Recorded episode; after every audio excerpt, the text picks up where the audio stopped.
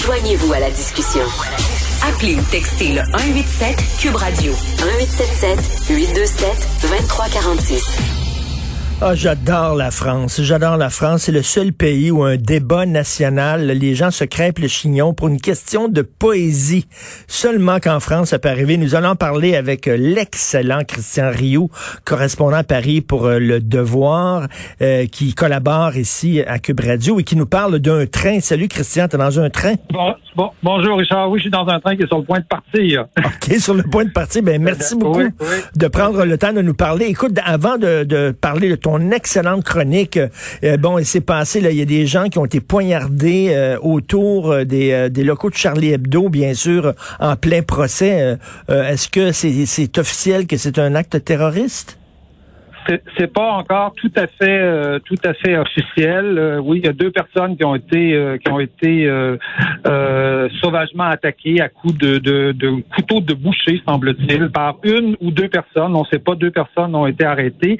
C'est pas tout à fait officiel que c'est un acte terroriste. On va le savoir plus tard, mais on sait que le parquet terroriste, par contre, c'est-à-dire les, les juges antiterroristes, se sont saisis de l'affaire. Donc, on a de fortes présomptions à penser que c'est une affaire c'est une affaire terroriste semble que les deux personnes, ça s'est passé euh, là où, à peu près presque là où étaient, dans le fond, les anciens locaux de Charlie Hebdo, là, euh, euh, près de la rue Richard Lenoir. il y avait deux personnes qui fumaient une cigarette tout simplement à l'extérieur. C'est des gens d'une société de production qui produit des émissions d'information pour la télé et qui ont qui ont récupéré, dans le fond, les anciens locaux de Charlie Hebdo, parce que Charlie Hebdo est, plus là, vous, aurez compris pourquoi. Ben oui.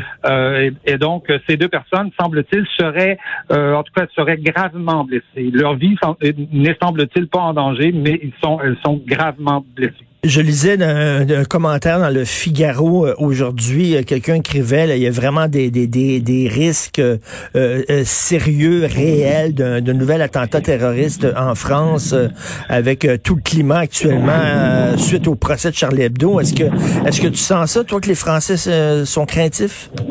Ben, je pense que les Français sont pas nécessairement craintif, mais sont conscients de ça. C'est-à-dire le, premier ministre tout à l'heure a parlé euh, disant que la France était, était consciente que euh, qu'elle était dans le dans le viseur des islamistes, mais elle l'est évidemment pour les caricatures de Charlie Hebdo, mais vous savez, elle l'est pour plein d'autres choses. Elle l'est pour la pour la laïcité qu'elle veut appliquer euh, dans ses écoles, pour ses lois sur le voile. Elle l'est pour parce que tout simplement elle a une, énorme, la plus grosse communauté musulmane d'Europe sur son territoire. Donc donc il y a plein de raisons pour lesquelles la France est dans le viseur des islamistes et risque de le rester encore longtemps. Là, on va parler du Panthéon. Christian, pour la première fois de ma vie, l'an dernier, l'été dernier, je, suis allé visiter le Panthéon euh, euh, à Paris. Je suis jamais allé. C'est très, très, très euh, impressionnant. C'est là où reposent les dépouilles de, de grands Français, Victor Hugo, le résistant Jean Moulin, Simone Veil, etc. Et là, on veut faire entrer Paul Verlaine et Arthur Rimbaud, bien sûr, deux grands poètes qui ont tout à fait leur place là-bas. Mais ce qui bizarre, c'est qu'on veut les faire rentrer en couple et pas nécessairement parce que ce sont de grands écrivains, mais parce que ce sont des homosexuels.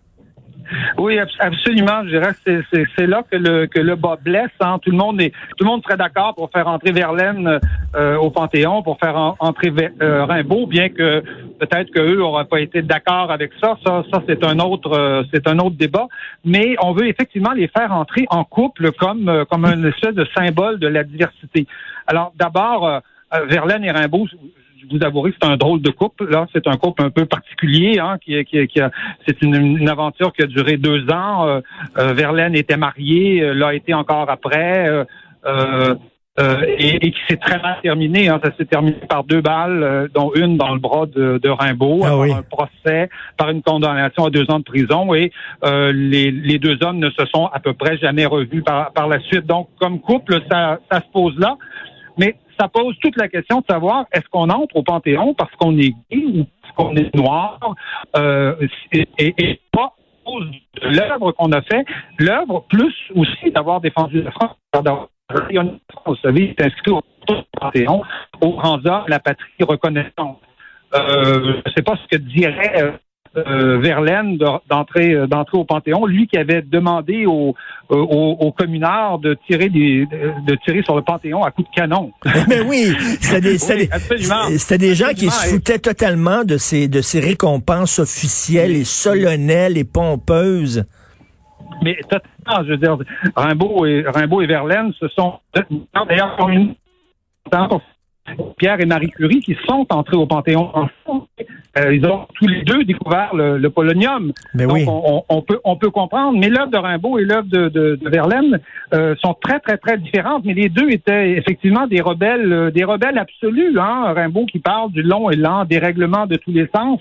Rimbaud se foutait complètement du patriotisme et de, et de ces questions-là. Il va terminer d'ailleurs sa vie en Abyssinie, qui est l'Éthiopie d'aujourd'hui, comme marchand d'armes. Hein? comme euh, marchand d'armes et d'ivoire. voilà. Mais si on veut, si on voulait être vraiment, euh, être vraiment un adepte de la, si on voulait être un adepte de la rectitude politique, on ne ferait pas rentrer au Panthéon un, un marchand d'armes et un marchand d'esclaves.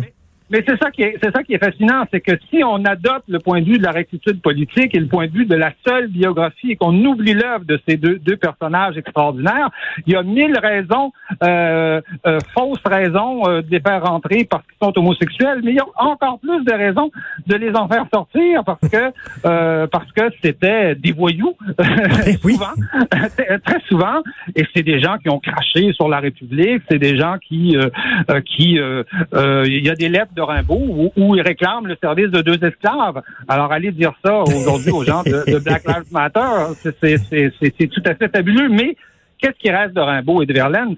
C'est leur œuvre. Et il y a aujourd'hui, vous savez, une contre-pétition euh, qui, explique un peu tout ça, qui dit qu'on est en train d'instrumentaliser euh, la poésie et ses poètes. Et je vous souligne que la pétition a été signée par des poètes de toute la francophonie, dont trois du Québec, hein, Denise Boucher, Bernard Posier et Rodney Saint-Éloi, qui ont, qui ont, je dirais, courageusement signé cette, euh, cette pétition. Mais, mais c'est comme si on faisait entrer au Panthéon euh, le couple Simone de Beauvoir et Jean-Paul Sartre. Je veux dire, chacun, euh, chacun a son œuvre à lui. On les fait rentrer en couple. Je trouve ça assez, assez condescendant, premièrement. Et, le fait, Alexandre Dumas, on sait qu'il était un métis. Oui. oui, Alexandre Dumas était un, métis. Est-ce que Alexandre Dumas est un grand écrivain parce qu'il est noir ou c'est un, grand hein. écrivain point? Oui, absolument. Alexandre Dumas était était carteron. Hein. carteron. Il était, un, quart quelque part euh, assez assez mélangé. D'ailleurs, la majorité, je vous avouerai que la majorité des Français euh, ont appris que, que, que Victor Hugo, que, que, que, Alexandre Dumas était carteron le, jour où on a parlé de son entrée, de son entrée au Panthéon. Euh, les, les, Français ne le savaient, euh, ne le savaient tout simplement pas. Et, et, et, et je dirais que c'est tant mieux, tant mieux. Euh, on n'entre pas au Panthéon ou on n'a pas une récompense parce qu'on est noir ou parce qu'on est hétéro ou, ou, homosexuel. Ben, écoute, écoute, euh, Christian, bon, Jean, Jean Cocteau peut-être aurait sa place au Panthéon, peut-être. Est-ce qu'on le ferait rentrer parce qu'il est homosexuel? Ben non, on le ferait rentrer parce que c'est un grand poète, c'est un grand cinéaste. Vous savez, il y a, oui, il y a des gens qui ont proposé vous savez qu'André Gide aimait beaucoup les relations avec les mineurs. Oui. Donc, euh, oui, absolument. Donc, quand on se met à fouiller, quand on se met sur ce terrain-là, il y a autant de raisons euh, pour, glorifier quelqu'un que pour, que pour le démolir. Essentiellement sur le terrain de l'œuvre de l'œuvre de ces gens-là. Et évidemment, en ce qui concerne le Panthéon, euh, la défense de la France. Jean Moulin est entré, euh, au Panthéon, non pas parce qu'il a, fait une œuvre littéraire ou, une œuvre artistique, mais parce qu'il a défendu la France. Il a risqué sa vie pour, la France. Je pense que c'est sur ce terrain-là qu'on doit, qu'on doit juger euh, les gens, si on se met à fouiller dans la biographie, écoutez, Dieu sait ce qu'on trouvera demain, et dans, on, va, on va finir par vider le Panthéon. Vous savez ce que disait, euh, vous savez ce que disait Verlaine Dugo qui était au Panthéon? Il, il disait, ils l'ont mis dans une cave où il n'y a même pas de vin. et, Christian, Christian, euh, justement, l'été dernier, je suis allé au cimetière du Père-Lachaise et euh, Molière et euh, La Fontaine sont enterrés côte à côte au cimetière du Père-Lachaise. Et je me disais, comment ça se fait que Molière n'est pas au Panthéon quand même? On dit la langue de Molière. S'il y a quelqu'un qu'on associe à la France, c'est bien Molière. Ah, on l'a perdu le train, c'est ça, mais j'avais vu, là, il y a comme euh, les deux, les deux tombes, les, deux personnes les plus importantes de la langue française, Jean de La Fontaine et Molière, un à côté de l'autre. Je me dis, comment ça fait que les autres sont pas au Panthéon?